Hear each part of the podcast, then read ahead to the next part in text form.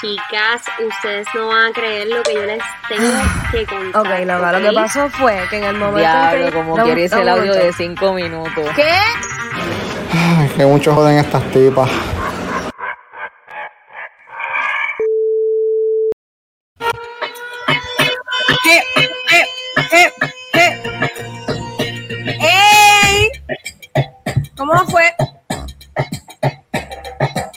El bajo activado hoy.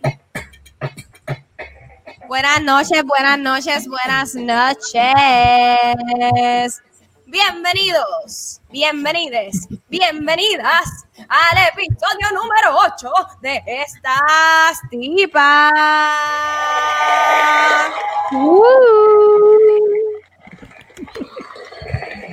¿Cómo es que dice? ¿Cómo es que dice? Mi nombre es Reis Mi nombre es Noelia. Mi nombre es Priscila. y nosotras somos estas tipas y estamos bien contentas de estar aquí.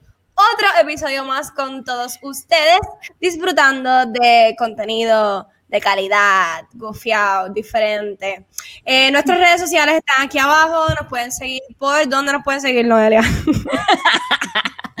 YouTube. está un bullying, ya está un. Sí. Mira, YouTube, Twitter, Facebook, Spotify y Apple Podcast como estas separado tipas. Y en Instagram como estas punto tipas. Estas punto tipas. Yo quiero eh, volver a eh, mencionar que tenemos nuestras uñas set y bellas.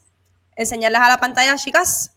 Gracias a Coco Nails Bar by Kiara. Pueden buscarlo en Instagram como Coco con dos Ks y H al final. Nails Bar by Kiara. Miren qué belleza.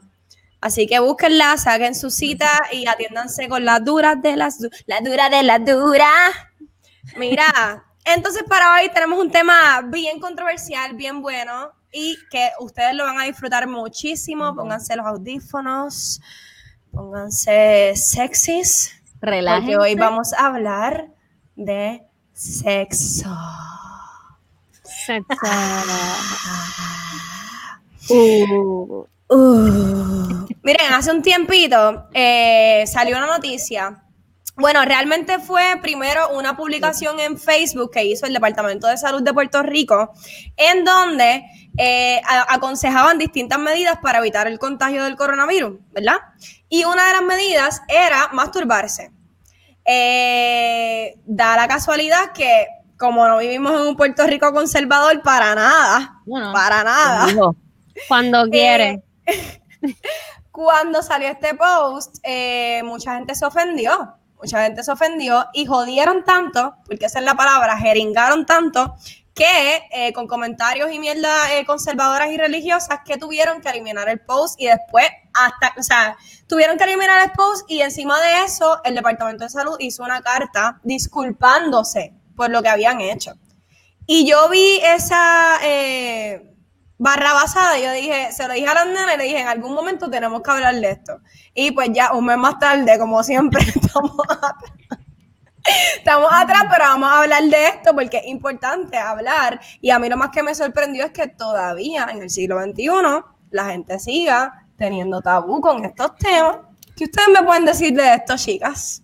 Yo quiero saber su opinión. ¿Por qué la masturbación en el siglo XXI, donde hay tantos cambios, donde nuestra generación está trayendo algo distinto eh, en lo que es eh, los géneros, en lo que es la sexualidad, en, en lo que, o sea, en todo, en todo lo que tiene que ver con, esto, al igual que la política, como hablamos los otros días, también esto es un tema que está evolucionando y se está viendo. ¿Por qué en el siglo XXI todavía seguimos en esta? Pues mira, yo lo que tengo que decir es que yo no entiendo tampoco por qué todavía sigue siendo un tabú, porque la realidad es que eso es algo, es una parte bien importante de la sexualidad, porque son experiencias que tú tienes contigo mismo, que te dan la oportunidad de, de conocerte, de saber lo que te gusta, lo que no te gusta. Y yo creo que eso viene de, de, ¿verdad? Como que cuando te lo enseñan en, en la escuela, usualmente que te hablan de sexualidad, de, ¿verdad? En, en el currículo parten de enseñarte lo que son tus genitales y todo eso, pero como como función, o sea, como un medio para que, para que tú te puedas reproducir solamente, pero no como algo, ¿verdad? De que tú puedes disfrutar. O sea, te enseñan que tú te puedes, que tú, eh, la sexualidad es solamente para tú reproducirte y no para, para tú disfrutar y, te, y ¿verdad? Tener Más o menos de- si vienes a ver lo mismo que está en la Biblia, pero ajá, eso, eso es otro tema, síguelo. Este, y yo pienso también que debe dejar de ser un tabú, porque, o sea, todo el mundo se masturba en algún, bueno, todo el mundo se masturba en un momento, entonces hay veces que yo pensando, ¿verdad? Este, cuando nuestros padres vean esto, probablemente van a decir como que mi hija, que mi hija se masturba, que, sí, todo el mundo. este, Yo es creo que mi mamá, lo sabe de una. O sea, lo ella- sabe, y mi mamá lo sabe también, pero va, va a picar tal vez un poco que lo digamos así abiertamente, como que, y esta está hablando que se masturba, pues, todo el mundo, todo el mundo lo todo ha el mundo lo hace. y sí, como yo creo que eso, no sé, no sé Sí, de dónde puede Pues, venir pues fíjate, yo te- tengo que decir que a mí me parece importante que, los, que todos los sectores digan su punto. Y obviamente, pues el del sector religioso, pues, pues obviamente ellos se van a ir por esa línea. A mí me parece importante que lo expongan. Donde yo encuentro problema es cuando quieren imponer la, la, sus, sus convicciones. Porque para mí puede ser tanto bueno como malo, pero yo no tengo por qué imponérselo a nadie. El Departamento de Salud no, no obligó a nadie a que lo hiciera. Lo recomendó. Y no recomendó algo que dañara la vida de nadie, ni atentara con la vida de nadie. Pero que es lo que yo digo, este país es conservador, pero es conservador cuando quiere.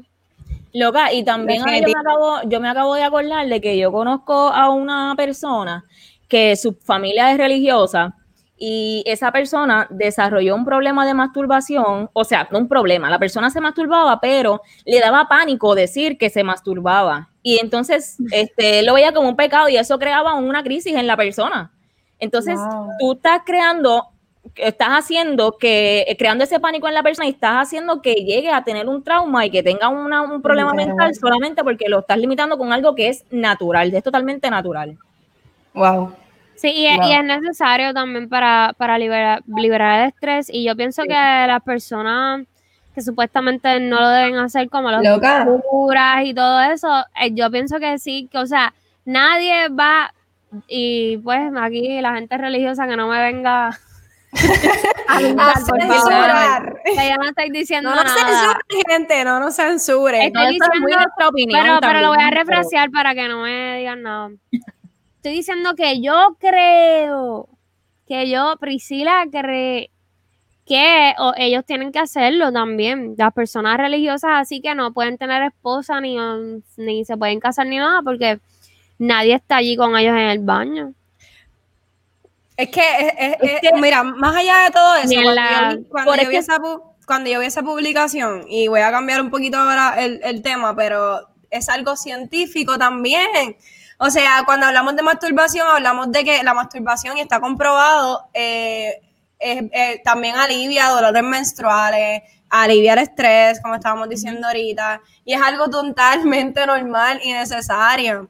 Entonces tú reprimes eso, es, es básicamente, literalmente como le pasó a, a la persona que tú mencionaste ahorita, eh, eh, tú creas un trauma porque no estás, no estás haciendo tu función, tu cuerpo necesita eso.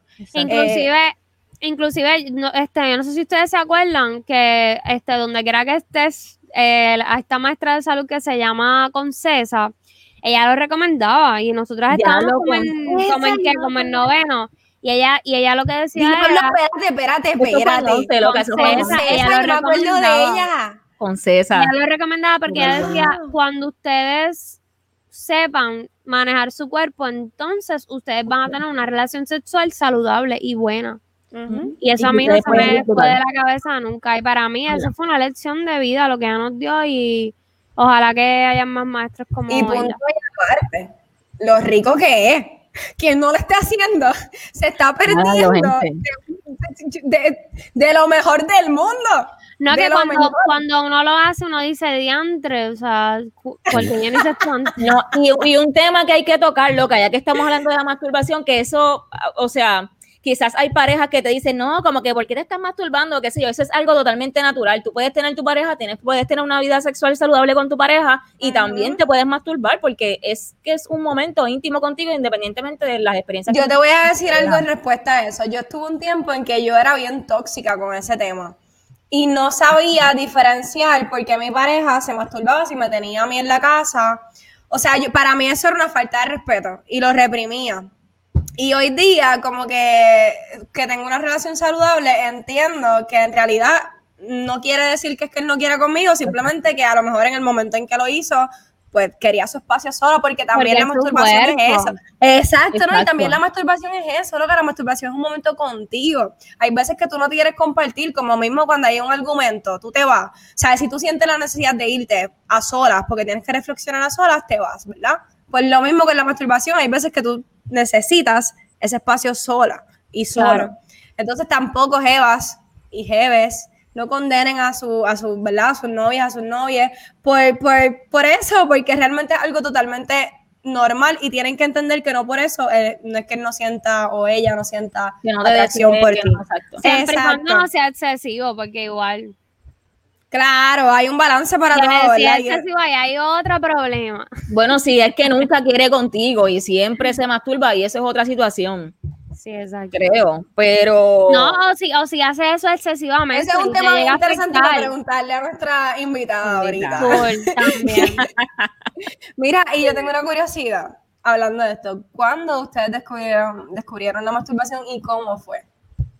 Ok. Sí, se Yo acuerdan. sí- Yo me acuerdo yo- perfectamente yo me de la acuerdo, yo me acuerdo perfectamente. Y esto yo, yo creo que yo no se lo he dicho a nadie, pero yo la descubrí desde bien pequeña, loca. Yo también. Demasiado pequeña. Precoz, precoz. Pero, sí, pero yo pienso que tiene que ver con que yo no sabía que yo estaba teniendo. Es que tú no lo haces con una connotación Placer, sexual, tú lo haces como un estímulo Un sensorial. Y tú dices, espérate, esto me, como que esto me gusta, o esto me hace cosquilla y qué sé yo. Y pues es como una autosatisfacción que tú no estás reconociendo que es un acto sexual. Porque no sabes ni siquiera lo que es la sexualidad, pero yo lo descubrí desde pequeña y ya después cuando tú vas creciendo, espérate, esto, espérate. Sí, ahí esto es que entran, ahí es que deben entrar los papás para educarte.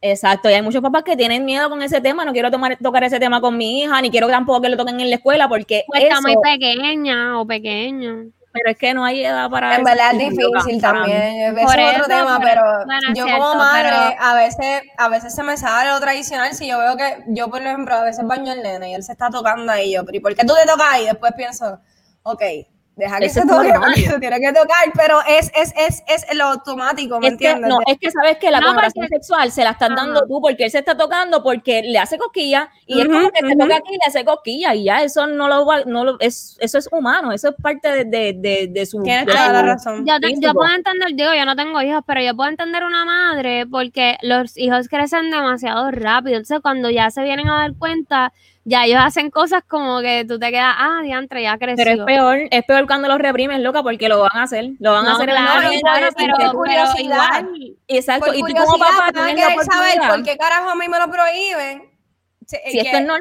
Loca, Sí. mira, mi- la primera vez yo, yo escribo, para las personas que no me conocen, las que me conocen saben que yo escribo, pero yo escribo, no he publicado muchas cosas, pero tengo mi libretita siempre. Mi primer escrito ever se llamaba La virginidad en el siglo XXI y hablaba de eso y en una parte del escrito decía, porque a mí me prohíben este paraíso.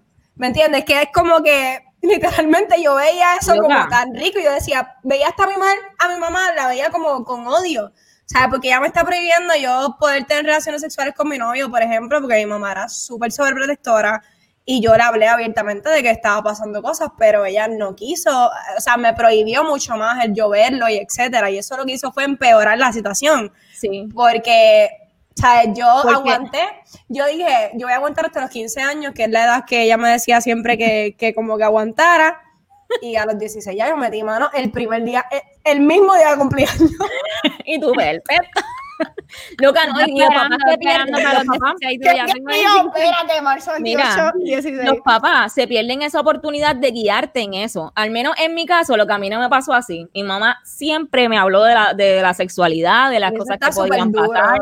Loca, a mí por lo menos eso me, me, como que me encantó. Sí me pasó que sí, como quiera, yo crecí con ese pánico de perder la virginidad. O sea, yo tenía claro lo que era la sexualidad y todo eso, pero tú no puedes dársela a quien sea, este, tú no puedes tener Sí, relaciones sí. hasta que tú tengas la edad, este, eso lo único que quieren es comértelo y ya, y hacen, te van a hacer el daño y hacen todos esos comentarios que lo que te dan es miedo, te da pánico. Ujú. Es Llega verdad. un momento que cuando tú vas a tener tu primera relación sexual, como que tú estás en pánico. O sea, tú ni siquiera te puedes disfrutar de ese momento porque estás, ay Dios mío, va a pasar, me voy a preñar, qué sé yo, hay muchas cosas que tú, como que muchas cosas todavía que la voz de tu mamá retumba independientemente a la edad de que, a la edad que tú la pierdas. Yo, yo les voy a decir algo volviendo y mezclando un poquito con ese tema, y volviendo al tema de la masturbación. Yo descubrí la masturbación como a los 10 años, para serte bien honesta, bien, bien chiquita. Yo Yo, fui bien precoz siempre, siempre. O sea, yo en pre-kinder fue mi primer beso, o sea, el beso de que yo me acuerdo de que, de que ahí, aunque no supiera lo que estaba haciendo, pero sabía, que sabía. Siempre tuve como que mucha libertad femenina y, y libertad sexual conmigo misma también. Me metía al baño, us- usaba el chorrito. Dios mío. Ay, Dios mío. Acabo de darme cuenta que, que Mami puede escucharme. Exposed to. Pero ajá, eso pasaba, es la realidad. Sí, sí. Y yo sabía dentro de mí que algo es como que yo lo veía como que diablo, esto está mal, pero yo no puedo dejar de hacerlo. Y cuando conozco a mi primer novio, eh, yo hice de todo para evitar que él me penetrara. ¿Me entiendes? Y cada vez que íbamos para ese momento era como que no, no, no, no, no se puede, no se puede, loca, me ponía mal, un pánico. Es que te- eso es lo que te crean esos miedos eso es lo que da. para eso y Exacto. para eso está hecho tu cuerpo y tu, tu como que tu adolescencia, tú lo dirás un montón de toxinas que están hechas para eso. Claro. Para eso, están hechos para que tú tengas sexo este, y hagas cosas este, de riesgo. Como ir al cine y no ver la película. Exacto. Pues en mi, en mi caso, en mi caso, mi mamá sí era bien conservadora y sí me, pero me decía muchos comentarios así como que no puedes hacer eso con, con quien sea, no puedes. Entonces lo que yo tenía era miedo. Yo esperé hasta los 18 para hacer algo con alguien.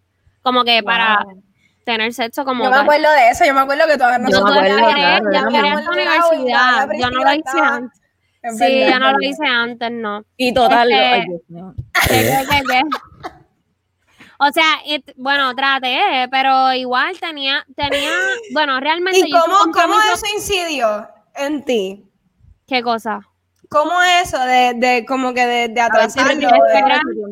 Pues yo realmente, yo re- bueno, realmente yo lo decidí, o sea, me lo enseñaron, como que mi mamá me lo enseñó, no estés haciendo esto, eh, te voy a castigar, qué sé yo, me decía cosas así como que yo, diablo, esto es serio. Pero yo como quiera, yo como quiera, hacía, hice un compromiso conmigo de, de yo no voy a hacer esto hasta tal edad. Porque créeme que si aunque tu mamá te diga lo que sea, o tus papás o lo quien sea, y tú quieres hacerlo, tú lo vas a buscar la manera. Entonces como que esperé, pero fue porque quise. Entonces como que cuando esperé, en verdad, después fue como que whatever, en verdad. O sea, sentía que ni, ni tenía las herramientas ni nada en cuestión de, de, de llegar a ese momento, de, de manejar las cosas cuando llegara ese momento, porque sí yo sabía la teoría y de cómo era y, había este, estudiado y hasta me puse a leer y todo sobre eso, pero sí, es importante que los padres le hablen de eso a sus hijos desde importante. desde La comunicación con, mira, yo, para los que no saben, tengo dos hijos. Yo caí embarazada a mis 19 años. Y eso fue algo fuerte, no para, to- no para mí nada más, para mi familia, para mis amigos. ¿Por qué? Porque estaba bien encaminada, que igual, o sea, nada de lo que ha pasado en mi vida después de yo caer embarazada eh, ha sido en vano. O sea, yo terminé mi carrera, hice todo lo que yo consideraba éxito. Y hoy día trabajo en lo que me gusta. Pero sí fue bien difícil cuando yo se lo conté a mi mamá, pero yo, yo no le echo la culpa a ella, pero en parte tuvo que ver el hecho de que yo no pudiera tener esa libertad con mi novio, de yo poder ir a dormir con él, por ejemplo. O sea, yo estaba enamorada, yo quería estar con él en Yuntá 24/7 y ella no quería que me quedara en su casa. Entonces, ¿qué hacía yo? Me escapaba. Exacto. O sea, cuando salgo preñada, cuando salgo embarazada, literalmente que ella me dice, pues nada, que se venga a vivir para acá. Entonces, todo lo que, lo que me prometiste para que... Me lo tuviste que dejar de hacer después. Exacto, como quiera terminó siendo la, eh, eh, la persona con la que viví seis años, ¿entiendes? So, es como, eh, de verdad, yo, a mí me gustaría, yo como madre, eh, aspirar a poder tener una comunicación. Pero igual, igual no, no les quito mérito a nuestras madres. No, Porque no, ellas no, hicieron lo que pudieron y- también la crianza que tuvieron, o sea, las herramientas que ya tenían eran bien Eran las que, exacto, hicieron lo que pudieron. O sea, mi mamá, mi mamá era una de las que no se ponía ni pantalones, o sea, que mami me hablara por lo menos de eso, un chin. Sí, es que eran, Era, tiempos, era, era grandísimo. eran tiempos bien diferentes. Yo creo que también algo que tiene que ver son el acce- como que el acceso a los anticonceptivos, loca. Eh, cuando, cuando, ah, cuando yo lo hice por primera vez, a mí me, yo tenía tanto pánico de eso que yo se lo dije a mi mamá y a mi papá llorando, yo estaba mal, yo estaba como que olvídate, yo era la peor hija del mundo. Pero entonces mi mamá como que, ok, hay que llevarte entonces a que te, te protejas porque no vas a salir con una barriga y qué sé yo. Y yo creo que eso nuestros papás, no lo, nuestras mamás no lo tuvieron, como que no había ese acceso a que tú dices, No pues, había. No había vamos esa confianza. ¿no? Eso, lo, eso, eso lo reprimían. O sea, eso lo veían como algo malo. Algo malo que, So- que te protegiera o que una mujer tuviera condones en su cartera o que usara un dispositivo o Y yo creo que- bebiera que- pastillas. Que parte de esa responsabilidad también recae en la escuela, porque coño, una clase de economía doméstica, de educación sexual, tú tienes que hablar de todo. Y Mira que lo que nos la- dieron a nosotros. De que abstinencia es tu mejor. Hicieron una campaña, ¿te acuerdas? Te daban condones, pero hacían la, la abstinencia era la mejor. abstinencia es tu mejor protección. Entonces te hablaban de todo y te abstinencia y uno, que uno muriéndose, muriéndose con el ahí. Esa no, es- no, esa no es tu mejor protección. O sea, abstinencia, esa campaña, wow. O sea, decirle a una persona de 15 años, 16 años, no hagas nada. No, Eh, eh, loca, es inhumano, es simplemente inhumano. Es ¿En qué inhumano y es estúpido, loca, porque lo que pasa es, este, yéndonos a lo que a ti, a lo que a ti te pasó, en vez de tú reprimirlo, dale las herramientas para que lo haga de, de una manera que no, Exacto. Exacto. que no. Y hablando, hablando de educación sexual, llegó el momento. Yo les tengo un jueguito, yo les tengo un jueguito Peligroso. peligroso. Vamos a probar cuánto saben estas tipos de educación sexual. Yo les voy a estar poniendo, yo les voy a estar poniendo unos este, términos y ustedes pues me tienen que decir qué es o qué ustedes piensan que es, ¿ok? Yo les digo quién empieza, espérate. Zúmbalo, zúmbalo, Cheo. Al- alguien aromántico. Una persona, ese es una, un adjetivo. Ajá, alguien aromántico. Bueno, no pues es- debe ser que ah. no es romántico. Exacto. Muy bien, muy bien, muy bien. romántico que no le gusta a lo mejor Falta esa- o ausencia de la, de la atracción romántica. Ok. Estamos bien, wow, estamos pues ¿y bien. qué le pasa a esa persona? Las trompas de falopio. ¿Qué son las trompas de falopio? Es un Este, órgano- diantre, yo sé lo que son. Este, lo que eh, tengo que contestar Cuéntamelo. ahora. Cuéntame, sí. Bueno, las trompas de falopio es parte del sistema reproductor de la mujer y es donde se alojan. Ay, Dios mío, Dios, quiera que no disparate. Ay, el cigoto o la- no estoy segura si el cigoto, perdón. Los óvulos. es donde se, es donde Exacto, se alojan los óvulos y Son la, dos tubos la delgados, dos tubos delgados que parten del útero hasta el ovario de cada uno de los dos lados de la vagina y donde se, se pasan los óvulos. Así que están, bastante en las paredes. Yo- ya yo sé, en verdad. Coño, coño, sadismo sexual, ¿qué es el sadismo sexual? Eso me suena como a sádico. Es como, como alguien Hardcore. Como- actuar sexualmente. actuar sexualmente. Muy bien, muy bien. Sí, sadismo sexual es básicamente alguien que le gusta infligir sufrimiento físico o emocional en alguien para generar excitación sexual. ¿Cómo, cómo así? ¿Cómo O así? sea Un que si te dan una bofeta cuando te estamos metiendo en útero. Eso yo sé que es el, la que viene ahora. Eh, ¿Quieres- ok, ¿cuál es ¿Quieres el próximo? participar, Priscila? Porque yo estoy activa. Uretra, Uretra por donde sale la orina de la mujer. Muy Y bien. del hombre también. Espérate, Y del coño, espérate, espérate, espérate. Apla- Aplauso, aplauso. Ok, espérate, no me se el aplauso nuevamente. Ahora. si yo no contestaba eso, yo no, yo me voy de aquí. yo me iba a ir de aquí. Ok. Eh, ay, Dios, ay, la bocina le dio. Orientación autosexual. Ok, esa me toca a mí. Ajá. Sí. ¿Qué, Ok, es la, pues- qué es la autosexualidad? De, tiene que ser como un encuentro sexual contigo mismo. O Va encuentros bien, sexuales contigo Va mismo. bien, pero es mucho más allá, es, profu- es más profunda. Es una persona que literalmente no necesita contacto con otra persona más que con él mismo para generarse eh, sati- satisfacción sexual, básicamente. O sea, no es masturbación, es literalmente la persona se, se gusta, eh, gusta, se excita y se enamora de ella misma. Es Ay, como- Dios mío, pues eso es sí. como narcisismo. No, se confunde con narcisismo, pero no. Ahorita le podemos preguntar a, a nuestra invitada porque ese es otro tema que me interesa mucho. Ok, Imen. Pues el imen es, dicen, dicen que no, que es una telita, es que hay gente que dice que sí. hay Hay, hay, Una personas que él es supuestamente el, el como una especie de hilo que se rompe cuando la mujer pierde su virginidad y es penetrada.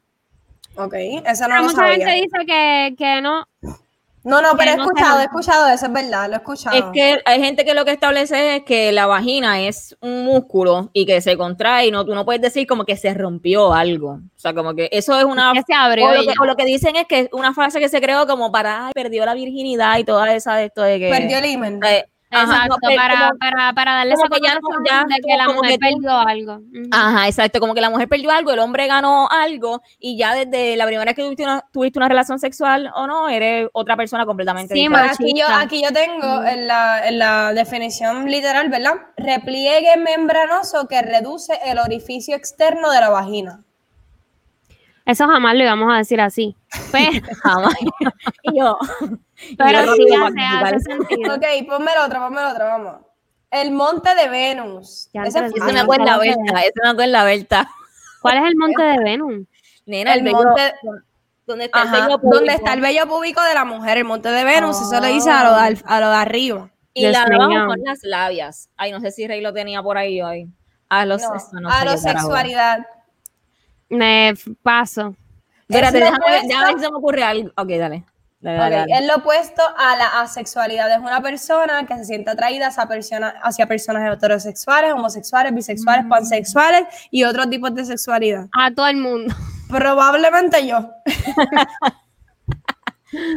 no, no, no. Andrógino. Me-.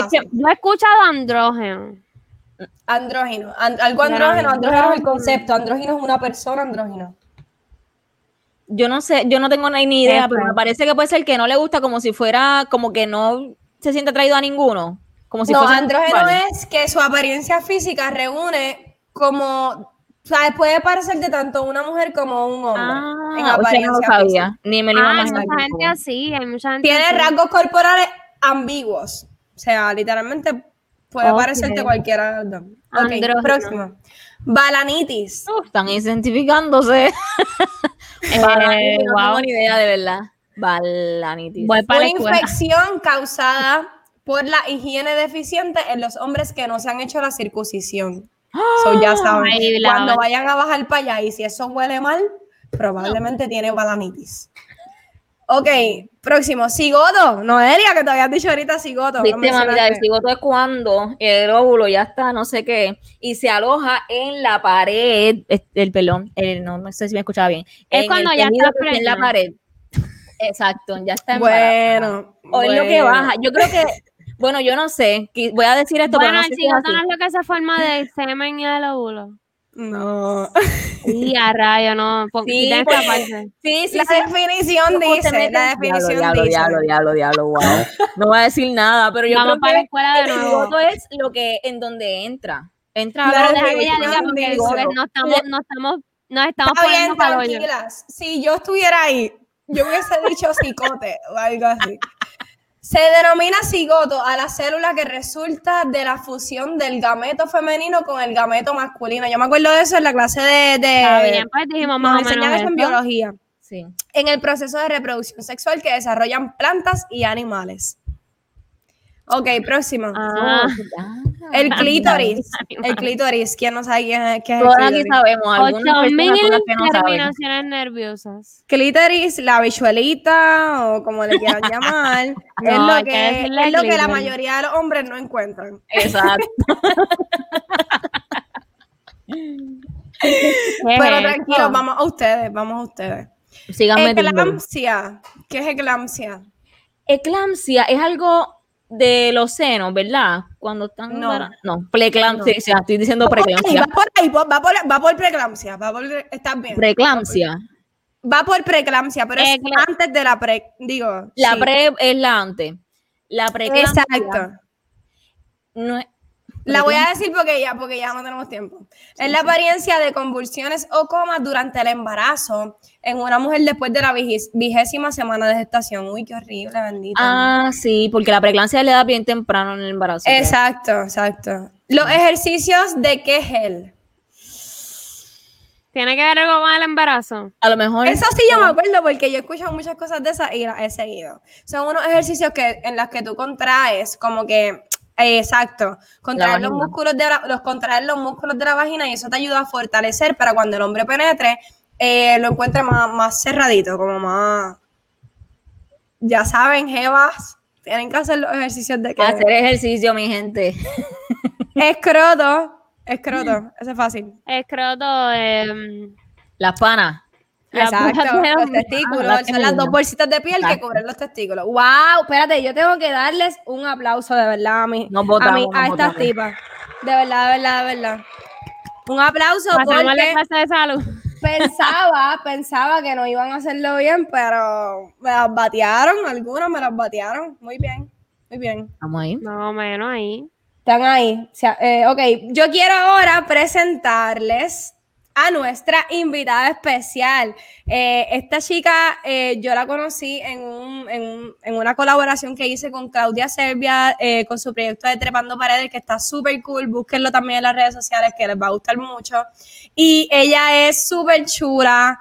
Eh, es una muchacha que desde que yo la escuché me cayó súper bien, sabe explicar un montón, que por eso la traje, porque sé que nos va a poder explicar todas las dudas que tengamos.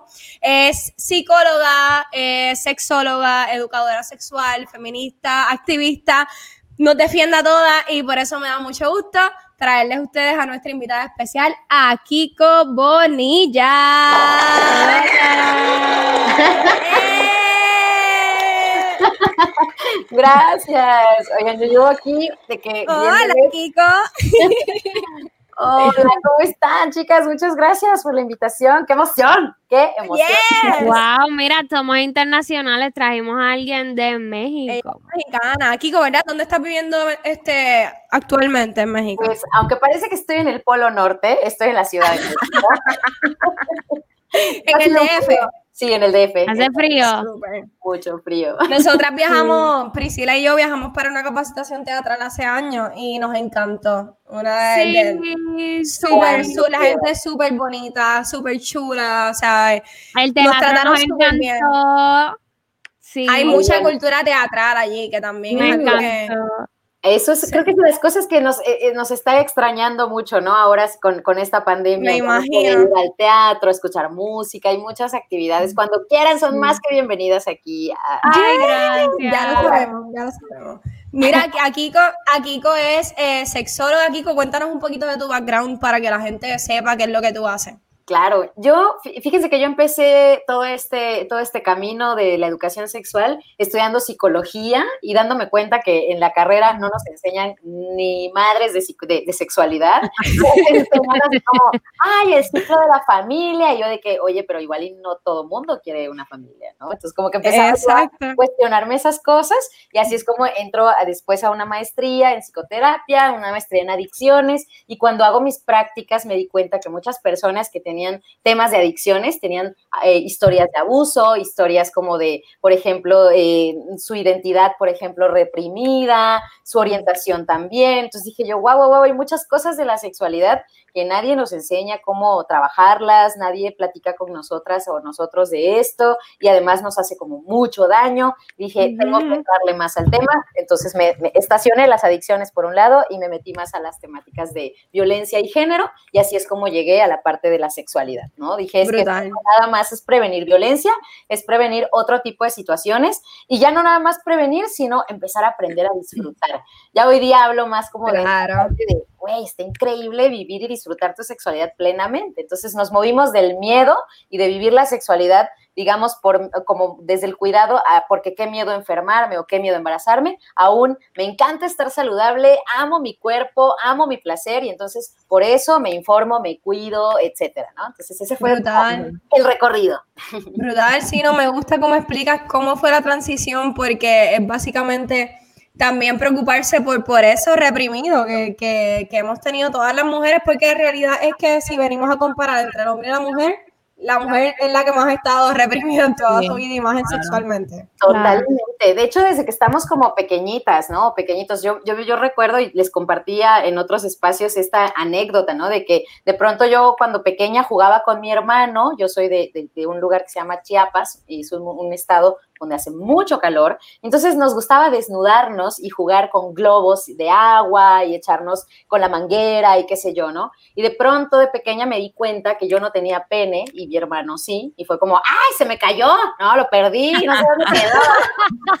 corrí con mi mamá, yo, mamá, se me cayó eso, ¿no? Si me falta, me acuerdo que le dije, me falta un dedito. Mi mamá, no, ¿cómo crees? ¿no? Y dije, no, pues el dedito está en medio de las piernas. Y ella me dijo, no, mi amor, es que eso, y de hecho no me dijo que se llamaba pene, ¿no? Me dijo, ay, eso se llama pajarito y ese, eso lo tienen los niños. Y tú, no.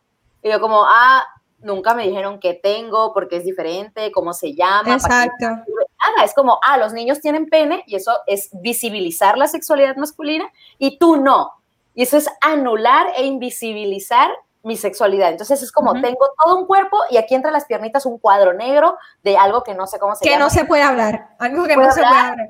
Ni wow, se puede sí. tocar, ni nada. Esto que estaban ustedes hablando hace rato, o sea, ni siquiera lo puedo tocar o, o, conocerlo y ni siquiera tengo buena higiene a veces porque, ay, no, ¿cómo voy a estar yo tocando ahí? Aquí, yo, manita, ¿quién más que tú? Se puede tallar, abrir los labios, levantar el capuchón, lavar bien tu vulvita, uh -huh. ¿no?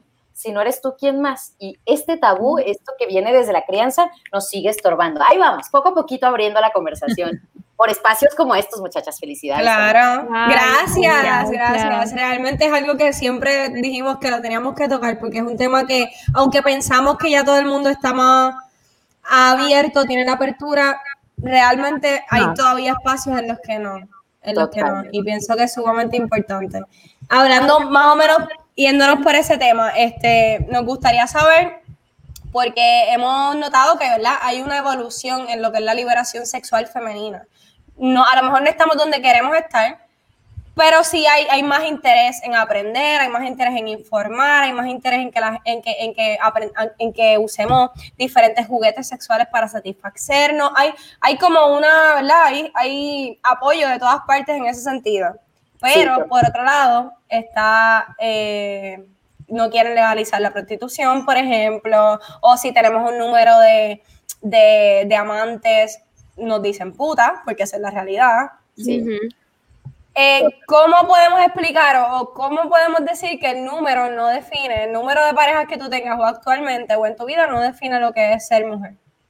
Pues creo que po podemos empezar por explicar que somos personas, ¿no? Y que como personas tenemos una libertad suprema, ¿no? De como seres humanos a compartir, ¿no? Nuestra, nuestra compañía, nuestras conversaciones y, ¿por qué no? Nuestros cuerpos con quien elijamos y que eso no nos da ni nos quita valor. Y esto, uh -huh. yo creo que si nos echamos un clavado como a la historia, surge desde la, des, desde la creencia de que la mujer es un objeto y no un sujeto. Claro.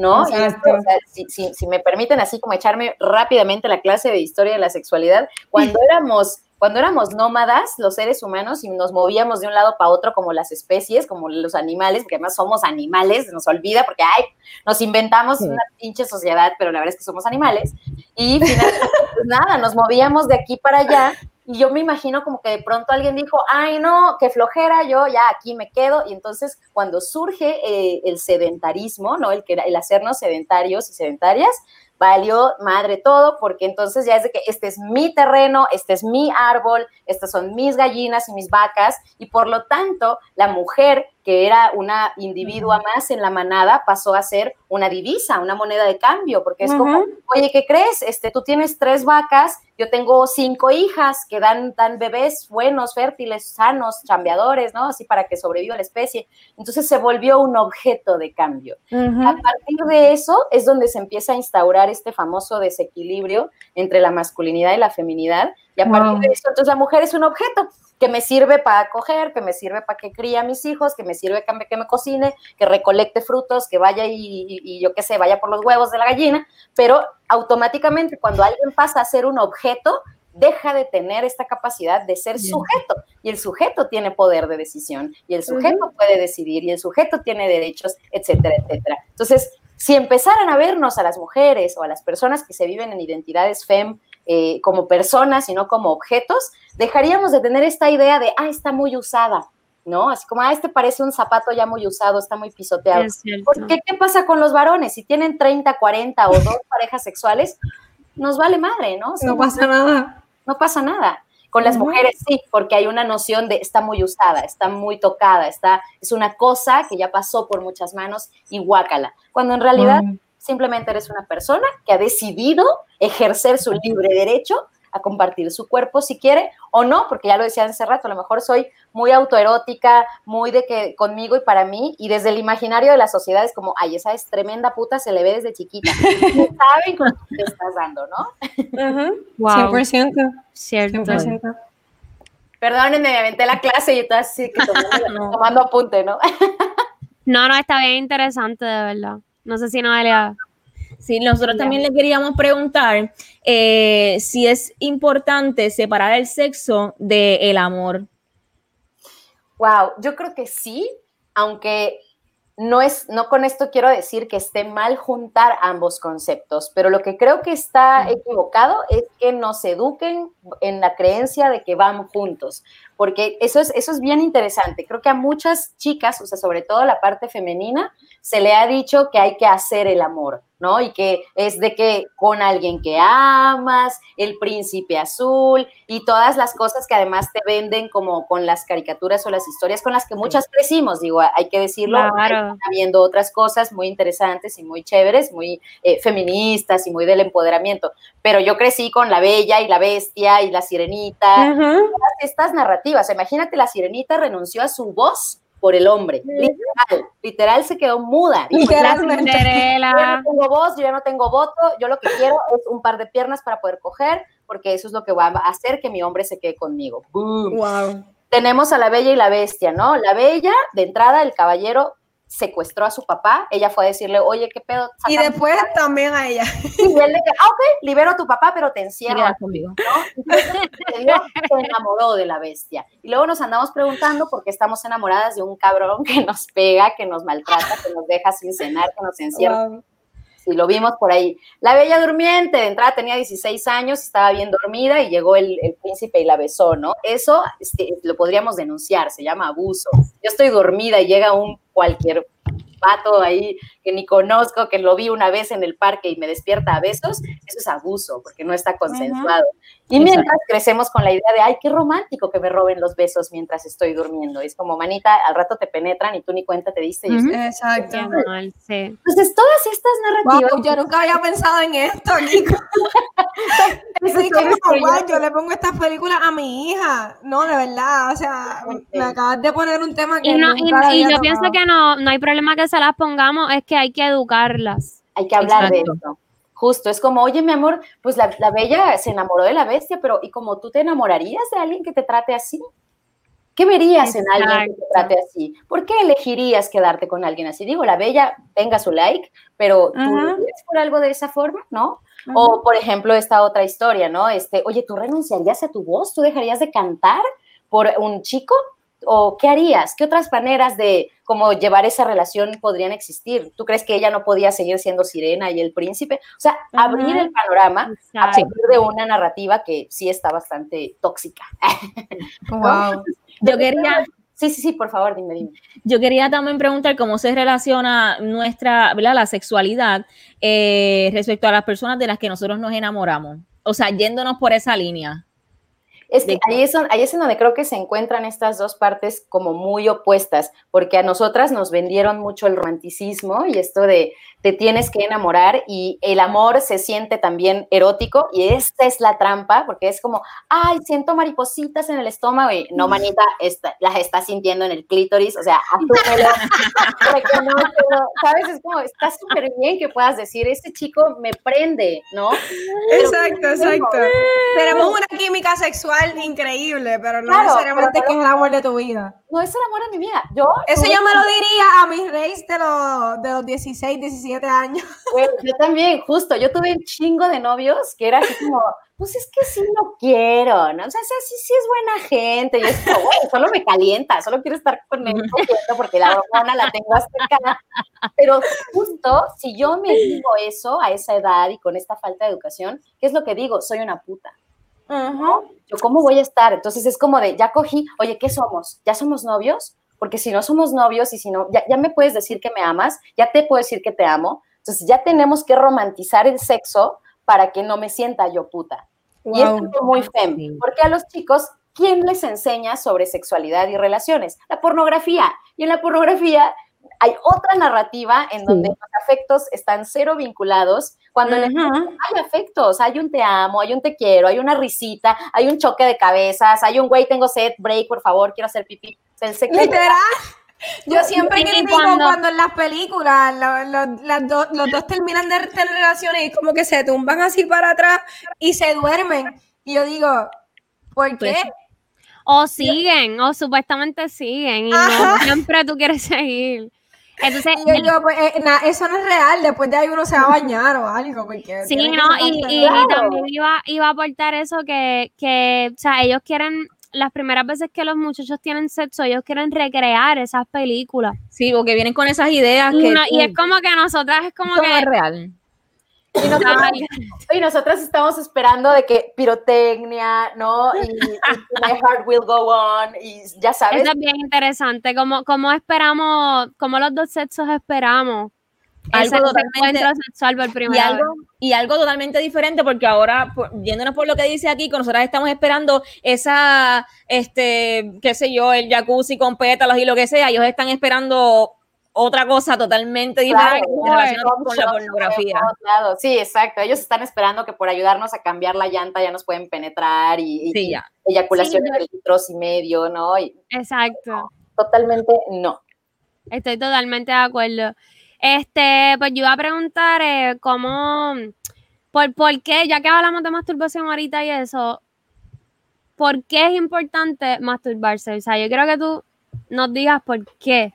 Wow, yo soy fan así de la masturbación, promotora, activista. Ah, La masturbación, bueno, creo que de entrada es importante destacar que esto es el autoerotismo, es decir, el erotismo es un, es un eh, ahora sí que es un elemento de nuestra sexualidad que nos habla de la capacidad que tenemos para disfrutar con todos nuestros sentidos. Y todos nuestros sentidos son la vista, el olfato, el tacto, el gusto, ¿no? Y además también me está faltando este, mm, el oído y además también la imaginación. O sea, si bien es cierto, la mente no es un sexto sentido, podríamos imaginar que o podríamos traerlo como una herramienta para, eh, pues, pues sí, mejorar nuestro placer y nuestro disfrute.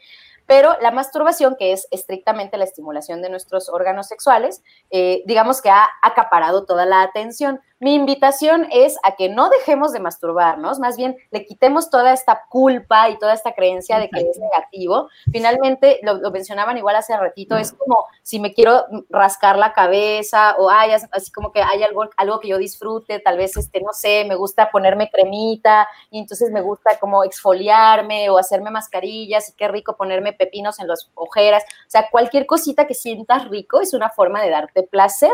Y. una, más es estimular tus órganos sexuales, pero es como una más. Lo mismo me puedo eh, sacar el punto negro, o sea, ¿sabes? Como hay tantas cosas que nos gustan, y sentimos rico. A mí igual, me encanta sacarme, y hacerme mi manicure. Son como instantes de experimentar placer. Te estás regalando algo bonito y algo que Claro, verlo también como algo habitual, como algo que es mm, necesario y diario y normal, completamente normal, porque todo el mundo lo hace, literalmente. Todo No, y hay gente, hay gente que no se siente merecedora a, a tener esos tipos de placeres y es, y es bien triste. Uy, no, eso sí que está mal. Hay gente que no se siente por autoestima o no sé. Y totalmente puede ser desde tomar tu cafecito en la mañana y, ay, lo huelo, ay, qué sabroso, está calientito y cómo siento que entra en mi cuerpecito. Eso es erótico. Y no me estoy ni siquiera quitando la ropa ni acariciando el pezón, o sea, estoy simplemente disfrutando así con todos mis sentidos algo que me, que me gusta y que me genera placer. Ahora, si lo llevamos a la masturbación, por eso creo que es importante partir de esta, de esta perspectiva amplia del placer, pues la masturbación es una forma más de regalarme un sentir bonito. Y ese sentir bonito ni me hace una loser forever alone, que estoy así de que, este, no sé, adolescente. No, es simplemente la experiencia de regalarte placer erótico y además es orgasmo garantizado, no te embarazas, no infecciones. Conoce tu cuerpo. Todo bien, güey. Todo exacto. Todo bien. Yéndonos por el mismo tema que estabas hablando ahorita, que me pareció interesante de la mujer eh, objetificada y etcétera, que también una de las cosas que cuando tú mm, llegas a una relación seria o una relación de pareja que a lo mejor es monógama y están todos de acuerdo en que son ustedes dos y se casan, whatever, muchas de las veces se pierde la perspectiva de cuán importante es el sexo en pareja.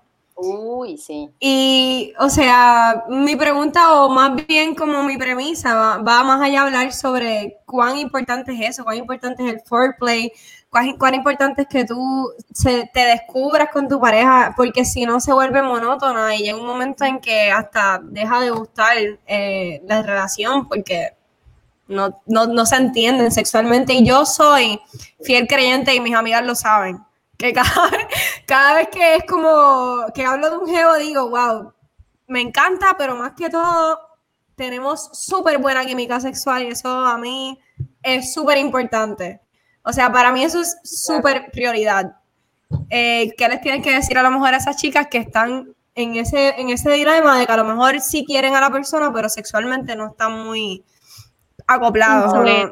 Ujú. Qué, qué- qué difícil. Yo creo que lo más importante o la mejor herramienta siempre va a ser la comunicación, aunque suene muy cliché, pero creo que hablando, hablando se entiende la gente, ¿no? Y de alguna manera, si, si conversando podemos darnos cuenta y compartir que esto simplemente es algo mío, no tiene que ver contigo. O sea, ¿sabes? Es como, no es que tú estés mal, es que a lo mejor hay algo aquí que no nos está, ¿qué podemos hacer? ¿Qué te gustaría hacer? Eso puede abrir a muchísimas posibilidades, ¿no? Desde, desde un, eh, pues, ¿sabes qué? Para mí es súper importante lo sexual, así que esto no puede continuar, hasta un, oye, pues, como ves si abrimos la relación? Porque a lo mejor resulta que descubres que tu pareja es medio asexual o a lo mejor es, este, de Claro, porque hay que ver también cuáles, cuales son las perspectivas, Claro, cierto. No totalmente. pensado así. Entonces se vale decir, a mí me pasó, ay, aquí ya sé que como en el lavadero echando el chisme, pues a mí me pasó en una relación, ¿no? Que eh, pues fue una relación hermosa, duró muchísimos años,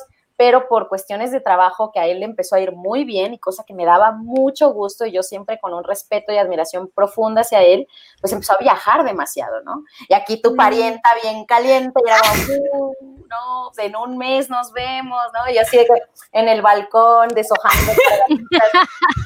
Entonces, de pronto fue mi hermano, te amo profundamente, pero pues este, una extraña la caricia, ¿no? Ay, sí, sí, sí. ¡Wow! ¿Qué hacemos, no? Finalmente, él, muy lindo y muy abierto, me dijo, pásame, yo soy muy de, de, pues, académica, ¿no? Le dije, ¿te gustaría leer un poquito de esto, de las relaciones abiertas o de otro tipo de relaciones? Tú, y él como, ok, vamos a ver, déjame, me, informo, ¿no? Y después de informarse mucho me dijo, chispas, no es para mí, yo creo que no, no me siento cómodo con esto, entonces, pues casi, casi te libero del, del, del, del rol de mi pareja y cuando nos vemos, nos veamos y ya hacemos lo que queremos hacer, pero ya no hay un compromiso de, de la otra parte de los planes, de los proyectos. Y fue algo bien doloroso para mí. Pero Eso te iba a decir, eso te iba a preguntar, ¿cómo, cómo, Sí, cómo fue fue? Porque tuvo que haber sido bien fuerte. Pues como dicen por ahí, toda, toda decisión implica la renuncia de otra cosa, ¿no? Entonces yo me la jugué, yo dije, es, es, es el seguir en una relación que está linda, pero soy miserable en un área importante de mi vida. Para mí era bien difícil, y si se lo decía yo, es que no puedo ser la sexóloga que no coge. Y para él era como, bueno, yo no puedo estar eh, pensando en que estás con otras personas mientras estoy viajando por el mundo. Y yo, bueno, pues yo tengo una noción ahora diferente de que las personas no nos pertenecemos, somos personas no, propi- no propiedades, este, mientras se hacen las cosas en el marco de acuerdos, derechos cuidado de la salud, ¿por qué no? Pero porque yo ya estoy como en un pensamiento que no tendría por qué ser el de él. Entonces lo que hice fue vivir mi proceso de asumir que ese tiempo de ese periodo o ese proyecto de pareja había terminado y que se venía para mí algo diferente, ¿no? Entonces fue como guardar el luto pertinente. Y hoy día tengo una relación hermosa, amistosa y de mucho cariño con esta persona. Ya no hay un vínculo sexual, ¿no? Pero, pero todo lo demás sigue perfecto. Y ahí yo creo la clave es la comunicación. Y, que, y que- y desde la comunicación contemplamos lo que es importante para ti y lo que es importante para mí. Y el mayor bien para el mayor número de personas siempre será la mejor decisión. Qué bonito Wow. eso, me gustó lo que dijiste. Sí, me encanta, me encantó. Estoy aquí como en una clase, tengo- como... Yo también. Sí, y, quiero- y tengo que decir, y sorry si, si me voy así del tiempo un poquito, este que yo pienso que cuando las parejas no están bien en esa área sexual, es que hay otras cosas que no están bien. Que esa, eso, eso, yo digo que el sexo es el reflejo de si una relación está bien o está mal. Pues es- Claro. puede ser, y ahí lo que, lo que yo agregaría es que no necesariamente ese no estar bien es de la pareja, a lo mejor es de una parte de la De pareja. una. Eso A que veces- estaba diciendo. A veces es como, oye, pero todo está perfecto. Y de hecho, hay investigaciones dicen que muchas infidelidades suceden cuando la relación está en su mejor momento. O sea, si le Wow. preguntas a la otra parte, es como, estábamos perfecto, me encantaba, nos llevábamos súper bien, and yet pasó, ¿no? Y es como, ok, algo en la relación podía estar perfectamente sucediendo, pero algo en lo individual no. Entonces, Por Es eso es que es bien importante también la comunicación, que eso es otro aspecto, pero hay que hablar Sí. muchas cosas. Sí, lo que, lo que dijiste, sí, wow. y Sí, porque es lo que ella estaba diciendo, hay perspectivas distintas de cómo ven la sexualidad, de cómo ven la relación, de cómo ven el concepto de estar feliz. O sea, Totalmente. va, va es mucho más profundo. Sí, que tienen, tienen que estar, tienen que estar pensando casi igual. O, che- o como cotejando, ¿no? Yo lo que yo lo que lo que pienso es necesitamos dejar de interpretar, ¿no? Lo que lo que lo que está la otra persona. Como, Aplícatelo. Yo ah, como, ah, ya lo vi, ajá, ya- volteó para allá y seguramente le pasa esto, ah, no, no quiere comer. Pregúntale, o sea, igual y nada más pasó una mosca y se quedó viendo por ahí, ¿no? Pero si estamos 100%. interpretando, eh, asumimos y ya no vemos a la otra persona. Dejamos de mirar a la persona y solo miramos como nuestro prejuicio, nuestra idea. Y se vale Wow. decir, oye, me parece que estás molesto, ¿estoy en lo correcto? Y el otro de, ah, no, estoy cansado, ah, ok. Pero ya pude compartir mi apreciación, que sé que no es la realidad, pero quisiera saber si, si es esto lo que estoy notando real, ¿no? Claro, claro. Bueno, wow, que, que- Wow, siento que me encanta. Tengo Quiero una clase hay que traerte en un segundo episodio porque ya estamos Sí, cortos de nos encanta. tiempo, pero nos Sí. gustaría seguir hablando. Ha sido Anyways, una de hablando- nuestras invitadas favoritas para mí. Sí, de verdad, has traído mucha información. Yo se las dije, Encantada. Me Yo les encanta dije, yo- yo les dije, cómo hablas y todo, me encanta. Sí, es como hace, que tú entiendas las cosas. Sí, Muy que te apasiones hasta para algo que tú ni estudiaste. Ay, gracias. No, Mira, aquí queremos, estudiarlo. queremos hacerte un juego ahora, hablando más o menos de esto de lo del foreplay y, lo- y- y las cosas en pareja, de posiciones sexuales del Kama Sutra. Te vamos a poner. Te vamos a poner una foto de diferentes, un top 10 de distintas posiciones sexuales y tú nos vas a decir si te gusta, si no te gusta, o lo que nos quieras decir sobre esa posición, cómo se llama o cómo, cómo le llaman allá en México, que a lo mejor no es igual que de cómo le llaman aquí. Y nada, así comentar sobre, la, sobre las posiciones como tú te sientas, ¿ok? Va. Vamos a ver. Perfecto. Dale, Cheo. Ay, pero qué bonita. Parece como una flor. Sí, en esto de- los nombres, yo la verdad es que no, no, no soy licenciada porque luego yo le pongo mis propios nombres, así. Claro, Ay, eso este también vale. El descorchador, ¿no? Así. Entonces, esta que acabamos de poner creo que está buenísima para platicar, ¿no? Si te quieres echar como una dinámica de a ver, a ver cuánto aguantas, así como, no sé, en alguna ocasión con una- Me gusta, buena sí. onda, me decía, cuéntame tu libro favorito mientras te penetro, ¿no? Y como, "Oh, ¡Wow! Eso está genial. y no te puedes concentrar, o sea, nada más de contárselos ya me dio calor, ¿no? Es- es- es- se nos olvida que el sexo también puede ser como súper divertido y creativo, ¿no? Esta Esta posición, por ejemplo, yo creo que eh, también está muy buena. Ay, sí. Sí, para personas que les gusta como penetraciones, pues sentir la penetración Más muy profunda. profunda, esa, Ujú. esa posición es muy buena. Sí recomiendo ampliamente que si no tienes mucha flexibilidad, eh, tal vez no te animes mucho, porque puede ser incómodo el tema de lo- del tendón, ¿no? Así como una pierna por un lado. Uy, sí, un calambre. Después te da En un buen, calambre. puertorriqueño, en puertorriqueño, no, no, no te pongas a inventar. Si no, si no estás yendo al gym. Eso está genial. Lo que pasa es que hay que ser buena. gimnasta. Exacto, exacto. Y, y particularmente yo creo que nosotras podemos lograr más ese arco, pero quiero ver que un caballero logre este, estarte besando y a la vez, ¿sabes? Sí, no, no, no, Es no, no está difícil. tan real. No, es es cierto. Exacto. Esa, esa, fíjate. Esta está muy buena Jamás también, la había pero visto. chavas, eh, también ese, el, el estar haciendo tus sentadillas, o sea, o a menos de que practiques antes, ¿no? Con tu pelota de pilates o Mira, te yo hacer- de verdad tengo que decir que Pero eso eso como que le duele en el estómago a él, ¿no? Bueno, No. si él tiene las piernas, es que tienen que ver cómo, las, cómo él las acomoda. Pero lo Sí. que está diciendo aquí, Kiko, que es bien, es bien real, que cuando tú estás, tú estás literalmente haciendo squat corrido Exacto, y eso no dura casi nada, eso dura mínimo un minuto, está terrible. máximo un minuto. Y Sí, está terrible frustras. ¿no? Frustras al compañero y a ti. Esta sí, esta sí está bien bonita para que veas. Y, y está como entre, a mí me gustan las, las, las posiciones que te permiten sentir mucho placer, pero que también te permiten como esta parte de la conexión. Interactuar, sí. El beso, el abrazo, el te, te- Esa, según el libro de Kama Sutra, creo que se llama Flor de Loto. es la flor de So, loto. es como están abrazaditos así, eso es muy bonito, es lindo, es Me lindo. gusta. Like. ¡Anda! Wow. hallé. El, el chivo en el precipicio. Living in the edge.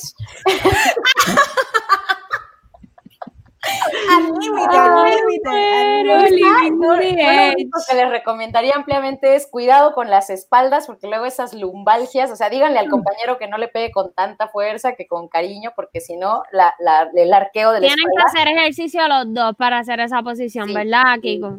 sí, calentamiento al menos, ¿no? A ver, la, la otra, la otra. Vamos, ahora por la otra. Ah, la casita se llamaba cuando la busqué. La casita, esa está buena. Esa, Esa está buena, fíjate. No tiene está tanto buena. grado Pero fíjate, ella tiene que, ella tiene que alzarse, ella tiene que levantarse. Pero mi pregunta es. ¿cómo una vez ella se alce, él es el que tiene que mantener, ¿verdad? Eh, el- para Sí, la poder penetrar. ¿no? Como que tiene que aguantarla para poder hacer la penetración, si no, no. Sí, Pero está interesante. ejemplo, Pueden poner como almohadones abajo para alzar más la cadera y entonces eso le ayuda a él a no tener que estar como haciendo tantas está bueno. planchas, ¿no? Entonces pueden meter cojines o almohadas ayuda. Ay, Dios mío, mira esa. Ay, esa no existe quien la haga. ¿Viste? A menos que sea un gimnasta. Sí, y que tengas las piernas igual súper largas, porque yo, la verdad, le sí, quedaría para llegar al arco. Esa es para los que quieren intentar cosas súper innovadoras. O que tengas unos tacones this big, porque está difícil. Un arco así de la cadera, no, tú no puedes como, ¿qué haces? Está difícil. Está dificilísimo. Esa es excelente. Esta está excelente. Igual penetración profunda, sientes que te sale por el ombligo. eh, Que, que hay que tener cuidado, chicas, que no la han experimentado, que lo dudo mucho, pero hay que tener cuidado porque si, si, lo, si lo penetra muy profundo, ah, puede doler. O sea, Claro. puede llegar el momento a incomodar. Hay que, es como tienen que saber manejarlo, que no sea muy... Pero depende del tamaño, ¿no? Exacto. Y depende, porque, Bueno. por ejemplo, a mí me pasa- eso depende si tú eres torso pequeño. O sea, o yo siempre he pensado que a mí me pasa por eso. Bueno, Porque soy, tengo el torso pequeño y tal vez, no sé.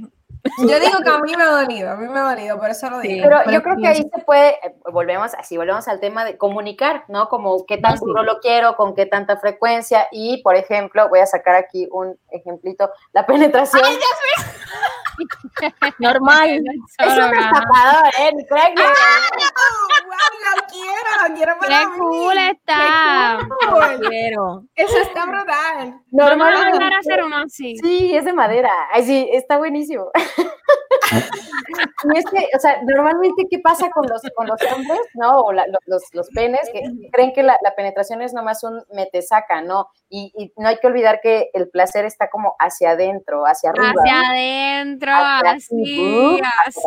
vas para arriba y vas para, y si quieren girarlo, y pero no nada más es, ¿no? Porque literal luego de que hasta con el dedito, con la lengüita, con lo que sea, es como, güey, no, no va así, hay que, met- hay que darle onda y movimiento. Por eso si el pene ya tiene una cierta curvatura, facilita, pero si no, muchachada, díganle a los hombres que tienen que ma- manejar el movimiento de díganselo sin, sin pena, sin pena, yo sin problema. Ahí, eso es normal, es una comunicación que tiene que haber también este, sexualmente hablando, porque si no, no están Claro. disfrutando nada. Y que no se ofendan, ¿no? Pues, Ay, esa está buenísima, chava, se las recomiendo. Porque ese cruce de piernitas, Esa- bueno, ya sabemos que esa es la favorita de Kiko.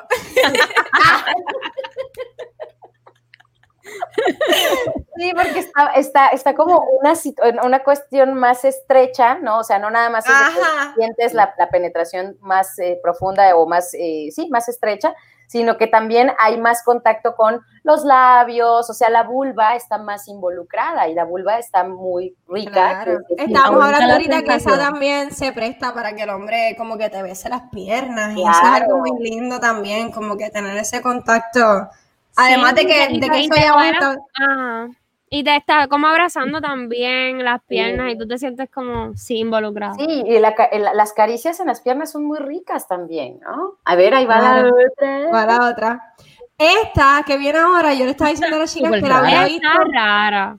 con la mujer arriba, Sí. pero me sorprendió verla con el hombre arriba. So- ¿A Kiko qué piensas de esa?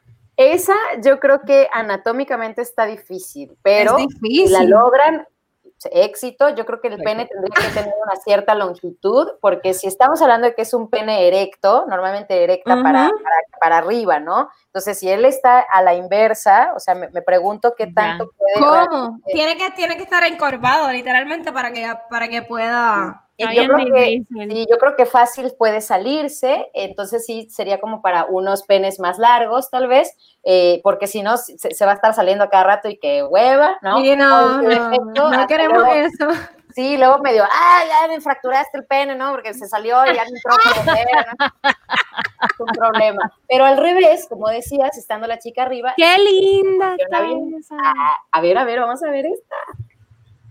Ay, esa está bonita, sí. Bien Está linda. Y eso sí. presta eh, justo mucho a que pueda estar durante la penetración tu pareja estimulando el clítoris, por ejemplo, ¿no? Con, con- Ujú. Ya sea con algún juguetito o con manos, ¿no? Con, con el dedito y se vuelve a prestar a que haya un contacto visual, ¿no? Caricias, que para quienes Eso gusta- está bello. Eso también que estás hablando de, de que, de, que el, de que el hombre, o verdad, o al revés, se toque mientras está penetrando o en, en ambos, o sea, ¿verdad? Ella- o ella to- tocándola a él, también es muy bueno porque estás haciendo, dando placer extra, ¿no? Sí, esa, esa interacción es bien bonita y, y, y cuando y más cuando los dos ya tienen como un vínculo Claro, ya de una relación más allá.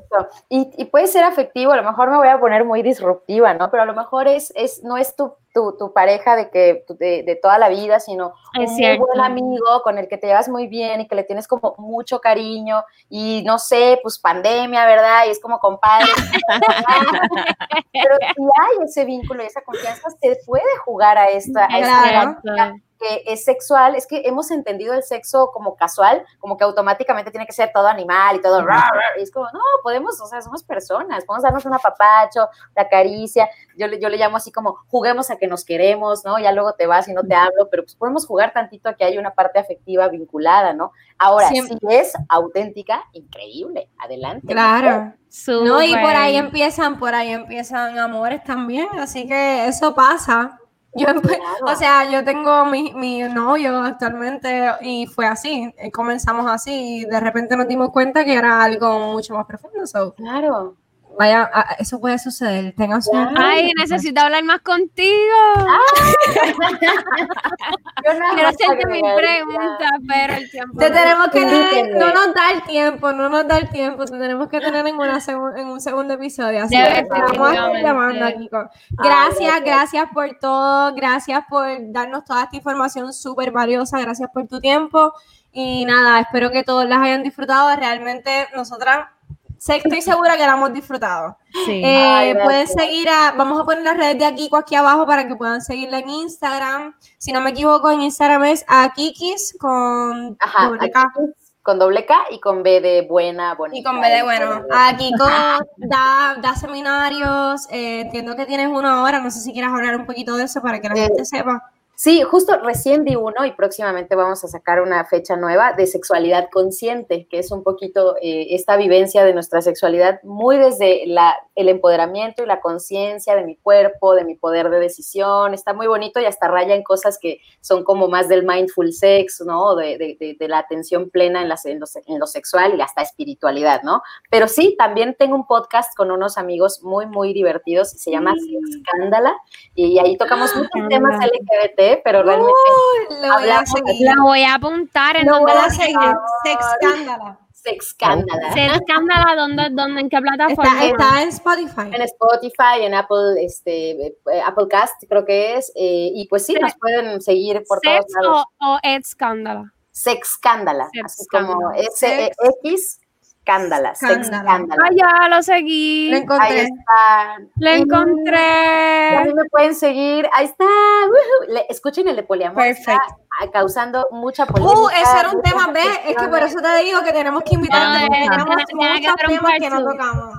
Tenemos que Sí. invitarte a Sí, una es que, es que es muy extenso y es muy interesante, pero gracias por estar aquí. Creo que disfrutamos gracias. un montón. Gracias. Me encanta y sobre todo que educas.